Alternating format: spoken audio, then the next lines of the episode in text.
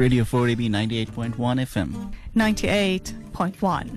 I like it. It's very good. It's very good to listen. Yeah, lot of programs. Oh, it's 4EB, of course. I love 4 Dream. I'll dream about 4EB every night. Kangaroo Point, under the Story Bridge, near the river. Because it's multicultural uh, and it integrates people from everywhere. 4EBFM, multicultural and a lot of fun. Of course, OEP radio station. It's absolutely exciting.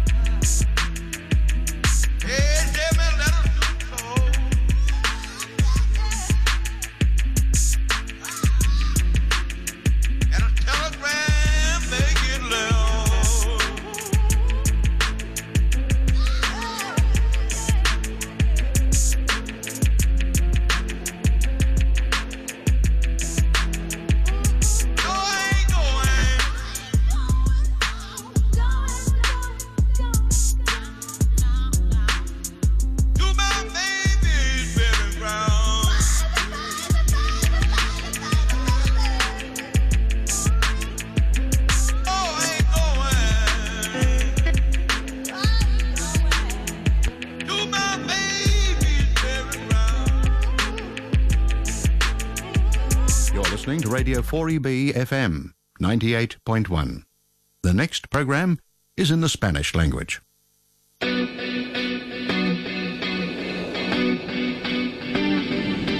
Estás escuchando Radio 4EB, Grupo Español. Bienvenido a tu programa mensual Español se escribe con ñ. Un programa centrado en el uso y el aprendizaje del español y presentado por las virgulillas Beatriz y Esther. Perdóname, perdóname, uni universo, perdóname, perdóname. Todo lo que escondo cuando tengo miedo se hace realidad dentro de este silencio.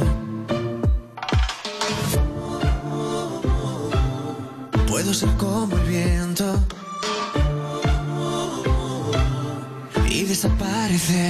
Perdóname, perdóname,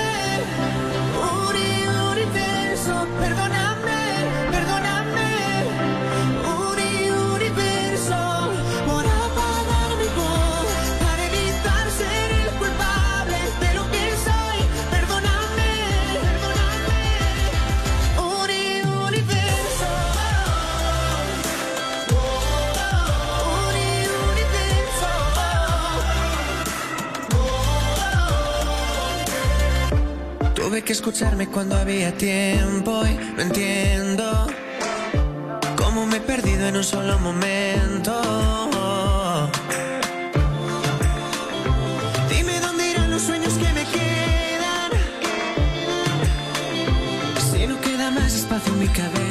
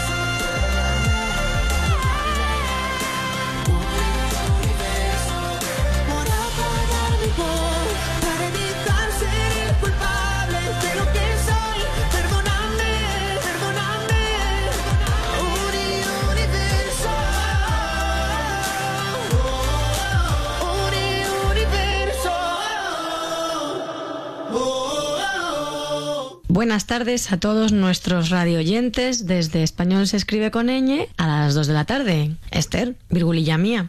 Hoy hemos empezado el programa de una manera diferente. Hemos empezado con una canción en vez de con nuestra bienvenida. Explícame por qué. Claro, porque hay que celebrar que dentro de muy poquito, en un par de meses, se celebra de nuevo Eurovisión. Yo soy muy fan. ¿Tú eres fan? Pues no lo sigo mucho, sinceramente. Bueno, pues este año tenemos al representante Blas Cantó, con acento en la O. Hay que pronunciarlo bien, si no por ahí nos van a decir canto. ¿Podemos hablar un poquito del, del cantante? Sí, cuéntame quién es este señor. Eh, tampoco es que lo conozca mucho, yo sé que, que, ha sido muy popular en España últimamente porque fue ganador de la quinta edición del concurso de televisión Tu cara me suena y antes ya era popular con un grupo que creo que gustaba mucho pues a los jovencitos que se llamaba Aurín. Entonces eso me suena un poquillo. Pues yo no lo había en mi vida, pero bueno, Vale, entonces va a estar en Eurovisión, en el Festival de Eurovisión, junto con, obviamente, nuestro querido país Australia, que también participa en el Festival de Eurovisión. Sí, es algo que siempre genera mucha controversia por el hecho de que no está en Europa. Y además, justo el segundo año en el que participó, casi gana. Tuvo una chiquita aquí de Brisbane, Tammy In, con una canción, creo que se llamaba The Sound of Silence. Casi se queda ganadora. Tuvo todos los votos del, del jurado. A mí, particularmente, no me gustaba mucho. Yo prefería a la representante española que se llamaba Barey y que curiosamente ese año cantó una canción en inglés, totalmente en inglés, que se llamaba Say Yeah. Fue también muy controvertido en España porque hasta entonces pues siempre se ha cantado en español. De hecho después pues no, no ha vuelto a haber una canción en inglés. De los españoles. De los españoles, porque muchos países ya han cedido a, a cantar siempre en inglés para tener ese mayor público. Pero a mí me parece bien que los españoles sigan fieles y leales ¿no? al idioma español. Sí, en efecto, lo que pasa es que esa canción en ese momento pues pegaba que era en inglés, ¿no? No, no, no pegaba mucho si la escuchas en, en, español. Yo, bueno, no me importa que participe Australia mientras que no quede delante de España porque me muero de la vergüenza, ¿no? En España hace muchos años que estamos pidiendo ganar uno de los concursos, pero hay que remontarse al la la la bueno, bueno, es que la la la fue un clásico. Sí, eso es verdad. Bueno, pues yo animo a todos los radioyentes que estén atentos de Eurovisión.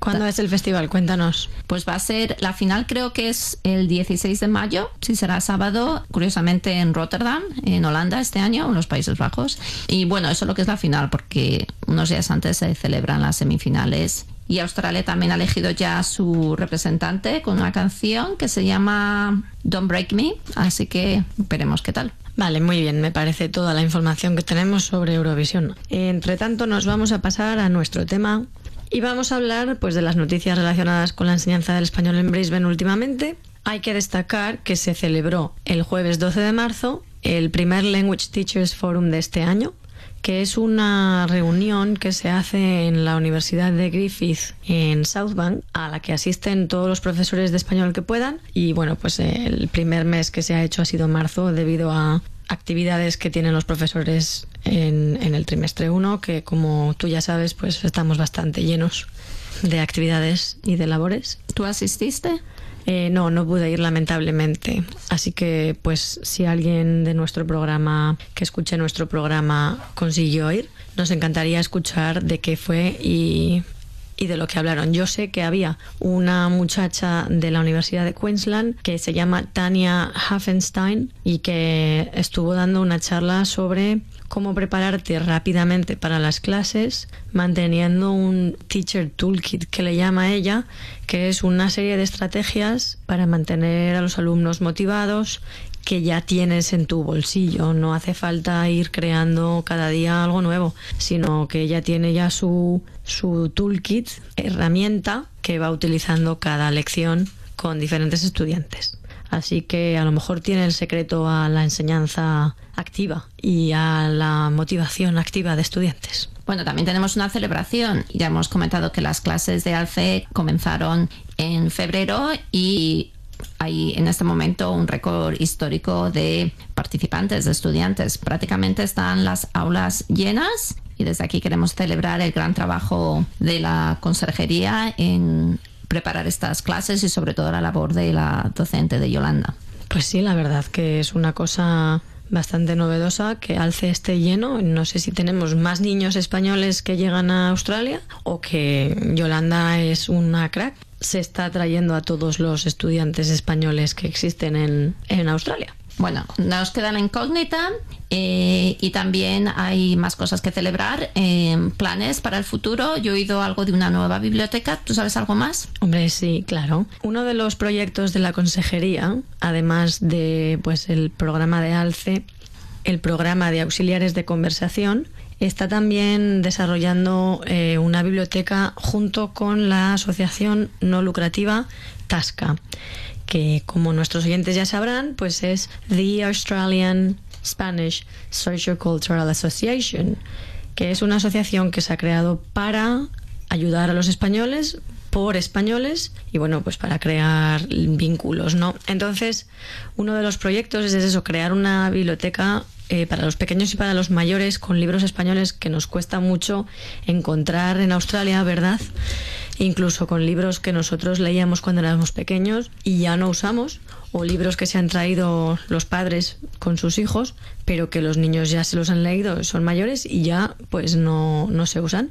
Tenemos una cantidad de libros bastante buena, además de muchos libros nuevos que se han comprado gracias a la donación de la Consejería de Educación. Y ahora lo que nos falta es cerrar el, el contrato para ver dónde se va a localizar esta biblioteca, que no puedo desvelar de momento nada, así que mm, lo comentaremos en nuestro próximo programa, donde está la biblioteca físicamente localizada para que todos nuestros oyentes empiecen a leer libros en español como si estuviéramos en casa. Estupendo, Bea. Y tú sabes, si yo, por ejemplo, tengo un libro en casa, no ya de pequeños, sino de ya de para adultos, ¿yo lo podré donar cuando una vez que acabe de leerlo? Claro, sí, sí, de lo que sea. Si, se- si es de niños o de adultos, no pasa nada. Siempre que haya más libros, bienvenidos sean. Lo suyo sería ponerse en contacto con Tasca con la asociación de Tasca. El email, os recuerdo, es info arroba tasca con dos s eh, dot com au, com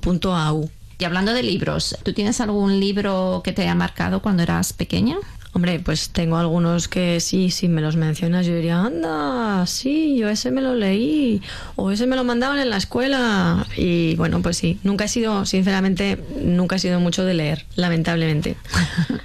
Porque es, es verdad que siendo profesora de idiomas y, y- y de lenguas, pues ahora me da pena que nunca haya cogido el gusto por la lectura. Sin embargo, por ejemplo, a mi hermana le encantaba leer y no se despegaba de los libros. Pero bueno, a mí nunca me salió la rama lectora. Así que cuéntame tú.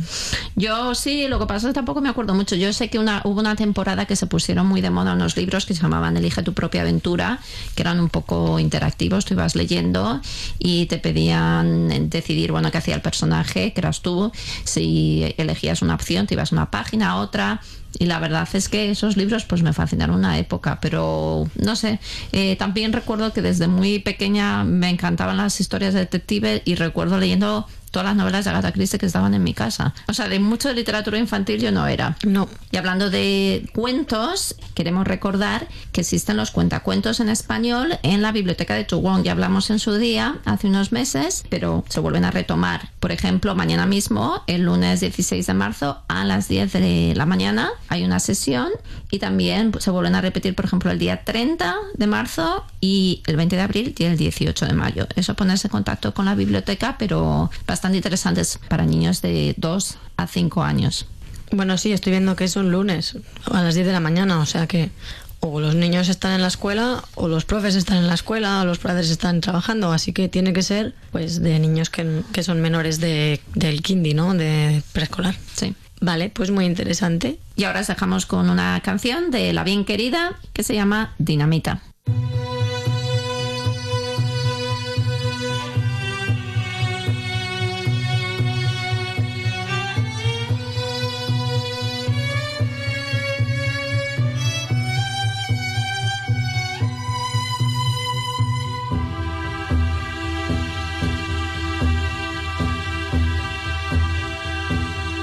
Voy a tomar el camino equivocado, voy a salirme de la trayectoria, voy a meterme en líos, jugar con fuego, incumplir las normas. Voy a seguir tu senda peligrosa, voy a encender la mecha, voy a volverme loca, vestirme de fiesta y perder Voy a salir a buscarte. Voy a salir a buscarte. Que hoy las estrellas se ven más brillantes.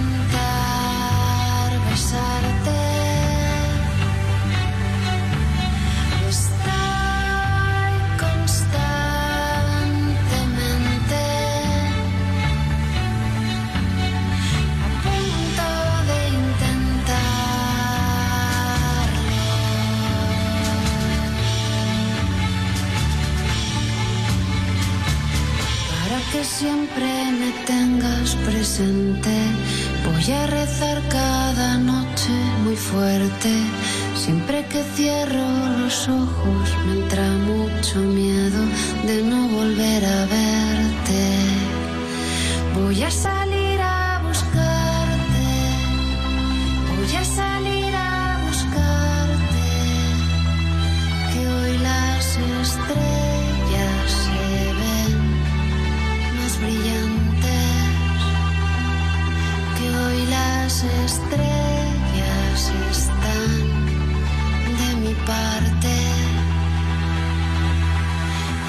Y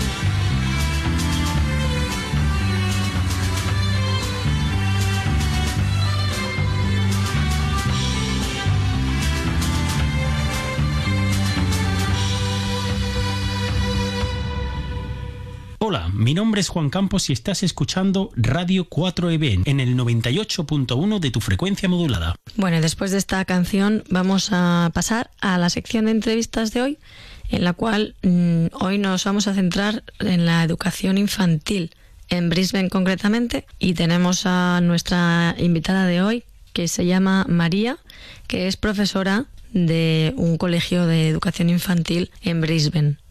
Bueno, estamos aquí hoy con María y con Aarón. Vamos a entrevistarla porque María es educadora de una escuela de infantil. María, bienvenida. Cuéntanos primero de dónde eres y cómo llegaste a Australia. Bueno, pues yo soy de Madrid y pues mi pareja y yo decidimos venirnos a Australia, contactamos con la empresa OSIU Tour, vinimos a Brisbane y aquí estuvimos, hemos estado, vamos, desde hace casi seis años y medio, septiembre de 2013.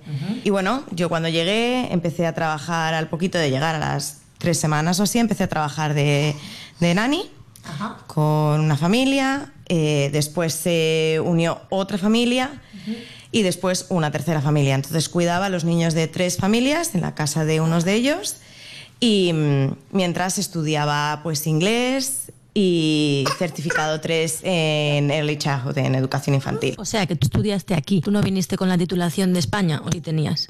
Sí, yo tenía educación primaria, la carrera de educación primaria allí y luego un posgrado en educación infantil. Lo que pasa que a la hora de hacer el registro de maestros aquí se necesita tener un nivel de inglés bastante alto.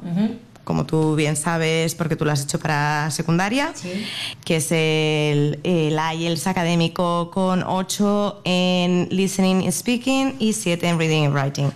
Desafortunadamente, yo no soy especialmente buena con el IELTS y entonces, pues bueno, eh, decidí estudiar el certificado 3 aquí para abrirme las puertas, ya que como teacher no podía, pues por lo menos como educadora. ¿Qué les dirías a nuestros oyentes sobre el certificado 3? ¿Es un certificado que abre puertas, que es difícil, que es, es asequible?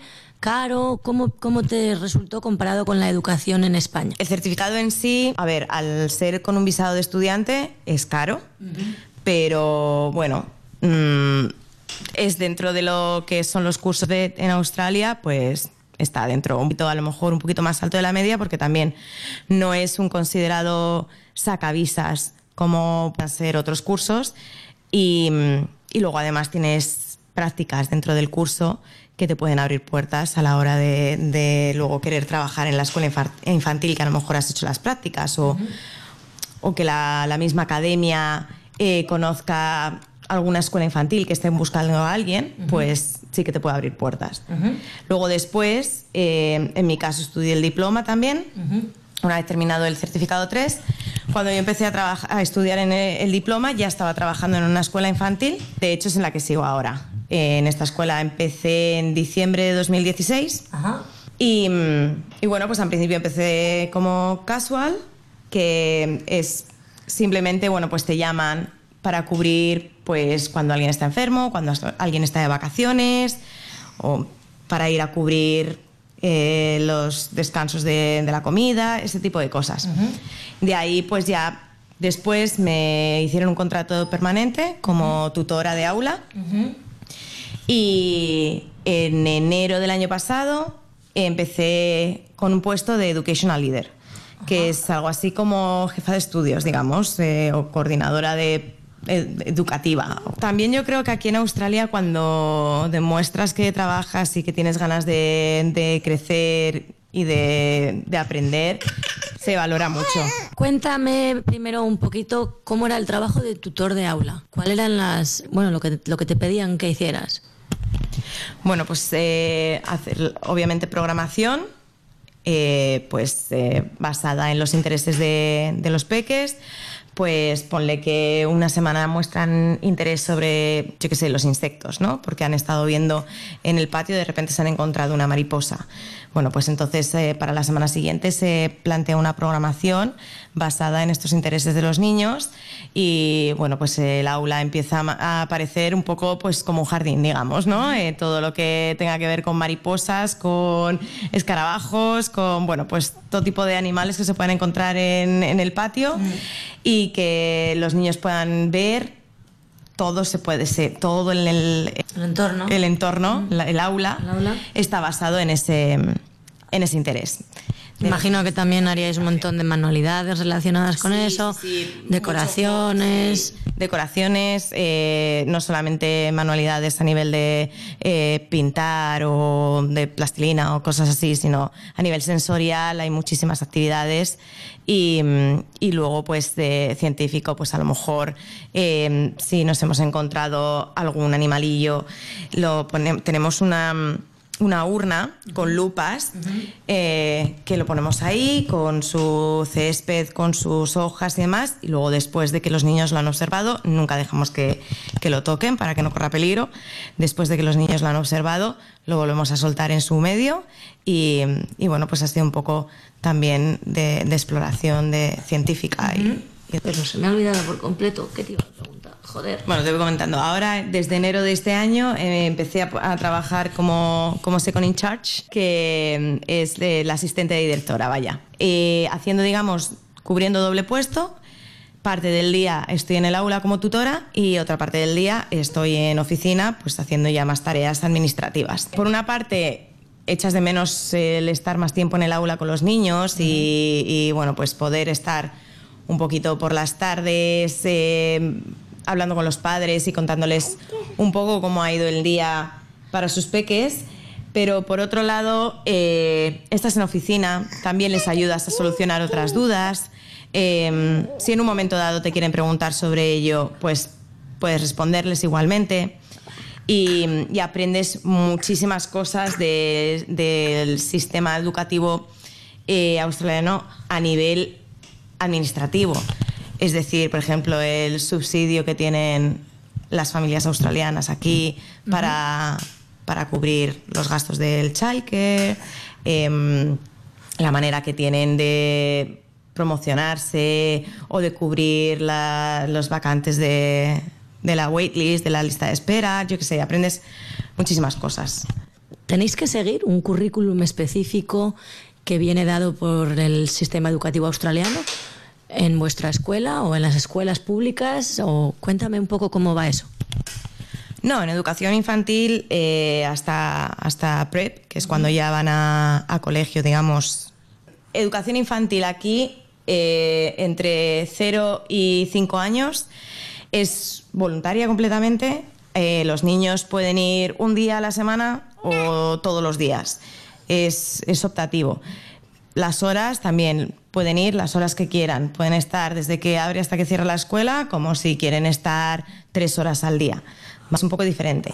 Y a nivel de currículum, la verdad es que eh, no te plantean, no te, no te dan un currículum eh, que tengas que seguir, ni plantillas que tengan que hacer los niños, ni pues ahora este trimestre tienen que aprender los colores sí o sí, o tienen que aprender los animales sí o sí, o las partes del cuerpo sí o sí. No, aquí es diferente, aquí... Hay más flexibilidad, ¿no? Muchísima. Se, se basa todo en los intereses del niño. Al final los, los niños van a mostrar interés en muchísimas cosas y hay veces que, que te sorprende. A mí em, hace, hace pues un año y medio algo así estaba en, la clase de pre-kidney y mm, bueno pues habían eh, mostrado interés los niños por los medios de transporte.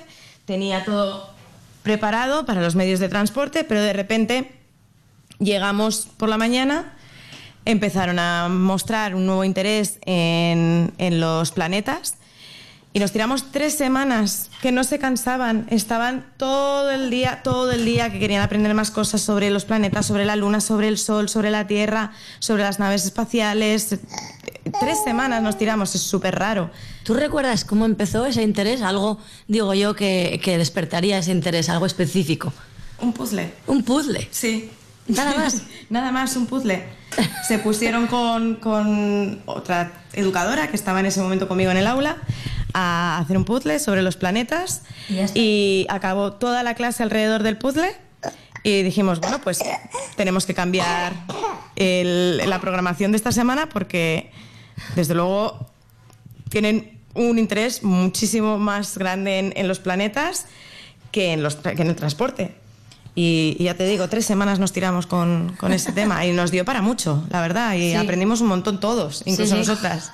Muy bien. Sí, sí. Claro, claro, es que puede ser un tema tan variado que realmente tendréis que hacer vuestra propia búsqueda de información. Claro, sí, hay mucha, mucho research y mucho, mucha investigación. Ajá, muy bien. ¿Qué más me puedes contar sobre las diferencias, por ejemplo, en una guardería australiana y en una guardería española? A ver, en Australia hay, se intenta hacer mucho, eh, facilitar mucho a las familias todo lo que tenga que ver con, con la inclusión, eh, la conciliación familiar, todo, facilitar eh, la transición de, de casa a la escuela o de una clase a la otra. Eh, los padres están siempre bienvenidos a entrar en la escuela. Si a lo mejor, por lo que sea, tienen una hora libre en su trabajo, trabajan cerca de la escuela y quieren venir y estar en la clase con los niños, pueden hacerlo perfectamente. Muy bien, puertas abiertas. Exactamente. Muy bien.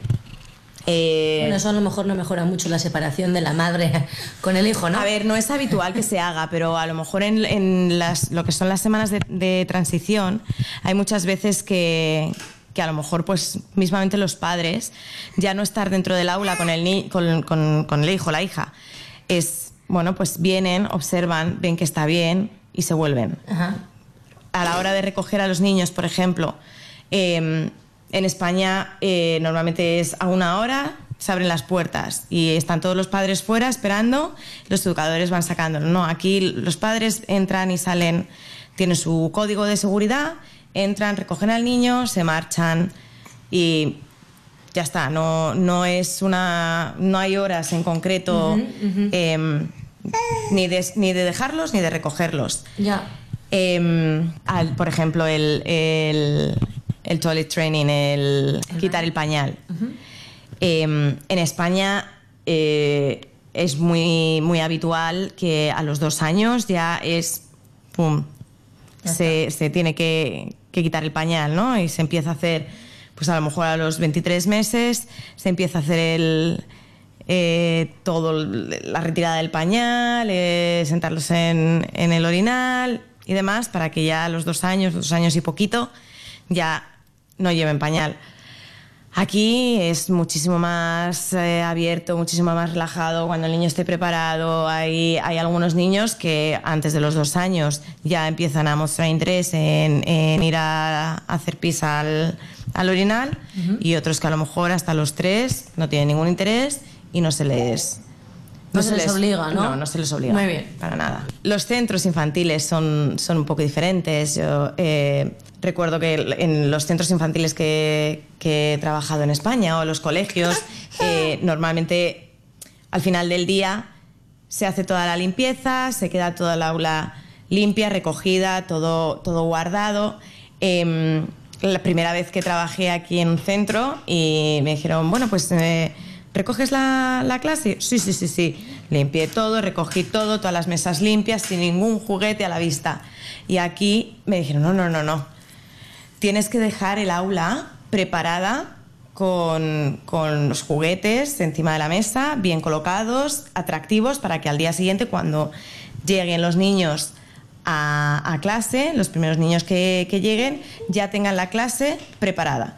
O sea, la clase tiene que estar limpia, estupenda y además tiene que estar bonita, con a lo mejor eh, una mesa, en la mesa de arte, pues eh, ya con las pinturas y los, y, y los folios preparados, eh, una mesa pues a lo mejor con motivos aborígenes, otra mesa con animales, otra mesa con construcción, Ajá. todo bien colocadito para que cuando entren los niños se lo encuentren bien y bonito y tengan ganas de, de jugar con eso. Ajá, muy bien. Y así a lo mejor también les ayuda a que cuando les dejen los papás, pues no les dé tanta pena y ven la clase tan interesante que dicen, bueno, ya no te necesito, me voy a jugar con mis amigos, adiós. Em, quería comentar también la otra opción que hay para, para trabajar como educadora aquí en, en Australia, que esa, pues en su momento yo no, no la supe, la, la- la descubrí después. Em, si tienes los estudios en, en España, carrera de educación primaria infantil, em, puedes intentar hacer la validación como maestro, pero normalmente es bastante complicada. eh, bueno, pues aparte por lo del nivel de inglés, eh, por las horas de prácticas que has hecho, cómo las hayas hecho, eh, si has hecho horas de práctica de 0 a 3 años o no. Entonces, como teacher, como decía antes, es otro tema y es un poco más complicado, pero como educadora normalmente sí es más fácil. Al nivel de- de carrera universitaria en España, eh, normalmente aquí te dan la validación de diploma y se hace a través de un organismo que se llama ASICUA. Eh, también te piden un nivel bueno de inglés, pero normalmente te aceptan que sea un nivel bueno alto y no es necesario que sea el, el nivel tan alto como el del IES que comentaba antes-. ¿Vale? Eh, y luego ya también, por otro lado, eh, y esto es algo que también hace relativamente poco que, que, está o que lo hemos descubierto, es el registro limitado de, de maestro como, como teacher. Y esto sería con una oferta de trabajo. ¿Vale? Siempre que tengas una oferta de trabajo, si tienes eh, estudios relacionados, si tienes experiencia y tienes un buen nivel de inglés demostrable, aunque una vez más no sea necesario el nivel de, de IELTS tan alto, eh, puedes conseguir trabajar como teacher, como maestro, siempre y cuando tengas un- una oferta de trabajo para, para una escuela. Pues eso es muy interesante para nuestros oyentes. Bueno, ahí lo dejamos entonces. Tres opciones diferentes para ser profesores de educación infantil. En España, por ejemplo, la clase de bebés, que es hasta un año, eh, es un educador por ocho niños. Aquí en Australia es uno para cuatro, pero sigue siendo uno para cuatro hasta dos años, cuando en España de uno a dos años es 12 niños por educador. Y luego aquí de dos a tres años es un educador por cinco niños y en España, si no recuerdo mal, era 1,20. Y luego desde 3 a 6 años, en España es 1,25, creo recordar también. Aquí en Australia es 1,12 1,11, perdona. Muchas gracias, María, por tu colaboración con nosotras y te deseamos lo mejor en tu trabajo. Muchísimas gracias. Mucha suerte para vosotras también. Adiós. Adiós. Adiós, Aarón. Estás escuchando tu programa en castellano cada domingo a las 2 de la tarde en Radio 4EB. Ella se ha cansado de tirar la toalla. Se va quitando poco a poco de la araña.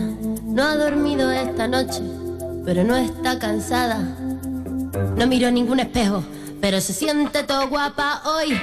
Ella se ha puesto color en las pestañas. Hoy le gusta su sonrisa, no se siente una extraña. Hoy sueña lo que quiere, sin preocuparse por nada. Hoy es una mujer que se da cuenta de su alma. Hoy vas a descubrir que el mundo es solo para ti, que nadie puede hacerte daño,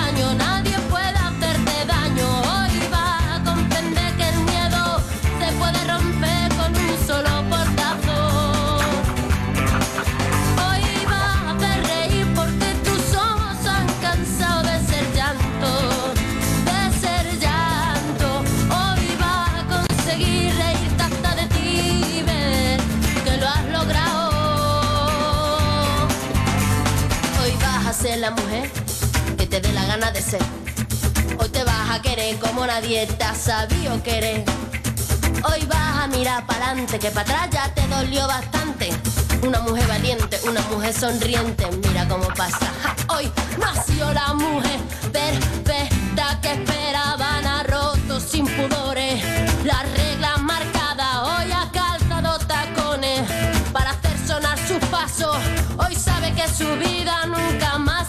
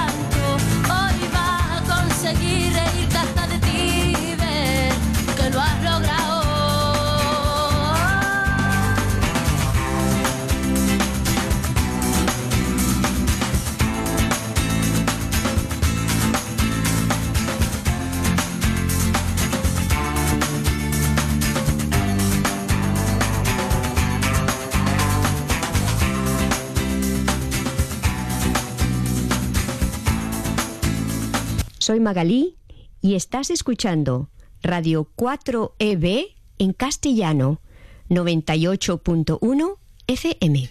Esta canción de Bebe, llamada Ella, la queremos dedicar a todas las mujeres porque este mes, marzo, es el mes de la mujer, bueno, el Día de la Mujer. Y hablando de Bebe, Bebe, aunque no nació en Extremadura, siempre que da una entrevista se le nota mucho un acento muy marcado extremeño. Hace unos programas los dedicamos a otras lenguas que existen en España y algo que nos ha llamado la atención, que seguramente no lo sepa mucho de los oyentes, porque nosotras también lo hemos descubierto hace poco, es que en Extremadura están reconocidas otras lenguas minoritarias. En concreto se llaman el extremeño, que también a veces se le llama castúo, el portugués rayanao y la fala. Hoy vamos a dar a conocer un poco más una de estas tres lenguas minoritarias, en concreto la fala, que se habla en el valle de Jalama, que está ubicado en el extremo noroeste de la provincia de Cáceres. Mejor imposible dejaros con un vídeo que hemos encontrado donde podéis escuchar este dialecto. que la fala eh, probablemente vino, fue mm, traída por colonos de la parte noroccidental de la península ibérica, allá por el siglo IX. En Valverde del Fresno, Eljas y San Martín de Trevejo todos hablan fala. Y claro, el que viene de fuera no siempre lo entiende. Vale, Julia, tú no hablas fala. No, no hablo fala. Y bueno, cuéntame qué pasa cuando los niños llegan en el primer año a clase y jamás han hablado castellano. Y se encuentran con una maestra que no habla, que no habla fala. Ellos entran con tres años e incluso no dominan ni siquiera la fala porque todavía no, no hablan bien y lo paso un poco mal porque me cuesta. Y es que la fala es una lengua vieja, pero no es la lengua de los viejos. En esta comarca de la Sierra de Gata el día a día no se hace en castellano. Incluso las vacas entienden la lengua de esta región, afala. José acompaña a sus vacas por el campo. Levantando el rabo, ¿eh? Y no, y no ha llegado un mes de abril. Está avanzando que a un cambio de clima, pues mira, hay un temo. Y esto un día que pasa ahora en un mes de marzo y está pasando. Él no ha conocido otra lengua, como Julia y Martina. Julia, eh, ayer estuve no, no médico, me estuve poniendo atención, y sí estuve bien, y después vi a chata, vi a as outras amigas, me preguntaron cuando había estado, le dije que había ido a regalar a Begui Payo, y, yo, y a la otra me dice, a outra me dixo, pois aí, boa gana tiña de ir, pero como non podo andar, dice, ah, pues eu tampouco podo andar e non veo nada este ano. Una pregunta, ¿y, y desde cuándo se habla aquí el, el- el lagarteiro? Nosotros no, no nos que siempre de esto. Siempre de aquí. Siempre. Siempre hemos conocido lagarteiro. Y allí en San Martín, Añegos de Alaya. ¿Y en Valverde? Valverdeiro. Chapurrao. Valverdeiro. Chapurrao. Eh, Así que vamos a las puertas, vamos a... Pero el sonido de la fala en estos pueblos corre peligro. Las instituciones apenas la protegen y la influencia del castellano es cada vez mayor. Si la- las autoridades o quien tiene el dinero y puede apoyar en el sentido de cultivarla, no lo hace, si lo hace, pues podría mantenerse probablemente en bastantes años, pero si no se hace, si no se cultiva, el influjo del castellano acabará por eliminarla. Fascinante que no supiéramos nada antes que sea tan desconocido la fala. Desde aquí, si hay algún oyente extremeño que hable alguno de los dialectos, por favor que se pongan en contacto con nosotras, que queremos entrevistarles. Y también si hay algún hablante de Bable o aranés. Y con esto pasamos a nuestra siguiente sección, que son la de las expresiones. Como este programa estamos haciendo especial mención a nuestra infancia, queremos recordar cuáles eran aquellas expresiones que quizás nos decían nuestros padres o seguramente yo recuerdo más mi madre en muchas ocasiones que se han convertido en un clásico. ¿Tú tienes alguna escondida por ahí? Sí, yo tengo alguna, la verdad. ¿Qué te decían tu madre o tu padre? Está la típica expresión que te decían, y si tus amigos se tiran de un puente, tú también. Cierto. Eh, yo recuerdo mucho, por ejemplo, siempre que salíamos de casa y queríamos saber dónde íbamos, me contestaban, vamos a cazar gamusinos. ¿Tú sabes qué son los gamusinos? Sí, lo sé, pero cuéntamelo. Una especie de como drop there, ¿no? El equivalente. Pues el gamusino, para aquellos que no lo hayan escuchado, es un animal imaginario al que se hace referencia en varias regiones de España, pero también en Portugal y Cuba para gastar bromas, tanto a niños como a cazadores, pescadores novatos, excursionistas, etcétera, ¿no? Y bueno, lo más habitual es convencer al que no lo sabe, al novato, de que el gamusino es un animal esquivo que solo puede cazarse de noche y allí, allí está. Uno si busca en Google también encuentra hasta imágenes ya de cómo es un gamusino. Todavía no los he visto, pero bueno, deben, deben de estar por ahí. Muy bien. Bueno, pues a mí no me a mí no me decían lo de los gamusinos, a mí me respondían con algo un poquito más bruto. ¿Ah, sí? Sí, cuando yo preguntaba dónde vamos me decían, a joder preguntadores. Pobre, eso te, te, te quedarías un poco... Me ha marcado, tía, me ha marcado. trau- traumatizada. Ha marcado mi infancia. Sí, yo una cosa que, hablando de esto, que me quedó marcada es cada vez que mascaba chicle, ¿no? Que me decían, bueno, como, como te comas el chicle se te va a pegar en las tripas. Ah, sí, es verdad. Sí, alguna vez que me lo tragué sin querer, Dios mío, qué mal lo pasé. Sí, pensabas que, que de ahí ya se te No, iba a pegar no y, lo contaba. y te ibas a morir. Pues hablando de comer, a mí me decían cuando mm, me ponían el vaso de zumo en la mesa y no me lo estaba bebiendo, pues me decían, tómate el zumo rápido que se le van a ir las vitaminas. Ay, eso lo digo yo a mis hijos, qué mal. Bueno, ¿y qué me dices? ¿En tu casa te sacaban la zapatilla o no?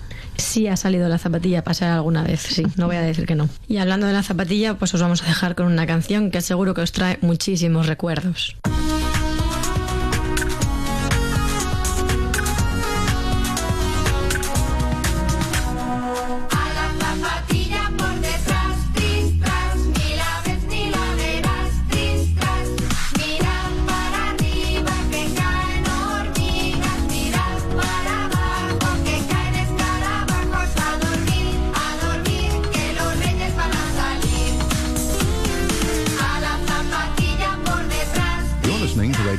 4EB FM 98.1.